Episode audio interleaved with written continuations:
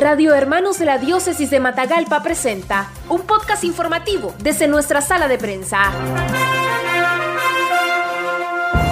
Alza en el precio del gas para cocinar, aumenta el costo de la canasta básica al ser uno de los productos que la conforma. Después de que el gas licuado utilizado en la mayoría de los hogares nicaragüenses para cocinar mantuviera su precio durante seis semanas, este aumentó en seis Córdobas su precio. A través de un comunicado, el Instituto Nicaragüense de Energía INE, ente regulador, oficializó el incremento y ha dado a conocer la tabla de tarifas para los departamentos del país. Las alzas en el gas licuado se trasladan al precio final de la canasta básica porque es catalogado uno de los productos utilizados en la mayoría de los hogares. Para Matagalpa como cabecera departamental, el precio del cilindro de 10 libras se vende en 184 córdobas con 25 centavos. El de 25 libras de mayor consumo en el país tiene un costo de 446 córdobas con 50 centavos y el de 100 libras cuesta 2.051 córdobas con 50 centavos. El comunicado señala que el precio ya incluye el costo de transporte a cada cabecera departamental y la presentación de 10 y 25 libras está exento de impuestos al valor agregado IVA. Agregan que los consumidores del gas licuado que asistan a los puestos de venta y se les cobre precios mayores al oficial están en su derecho de denunciar ante el INE. El precio para los municipios de Matagalpa varía por la distancia del lugar. Cada municipio tiene su propia tarifa adicional. Para el municipio de Matagalpa, la variación de los precios en algunos lugares se debe al servicio de entrega a domicilio que prestan las agencias de ventas. El costo adicional por los traslados es de aproximadamente 20 córdobas o más, de acuerdo a la distancia desde el punto de venta hasta el hogar de la persona que lo solicite.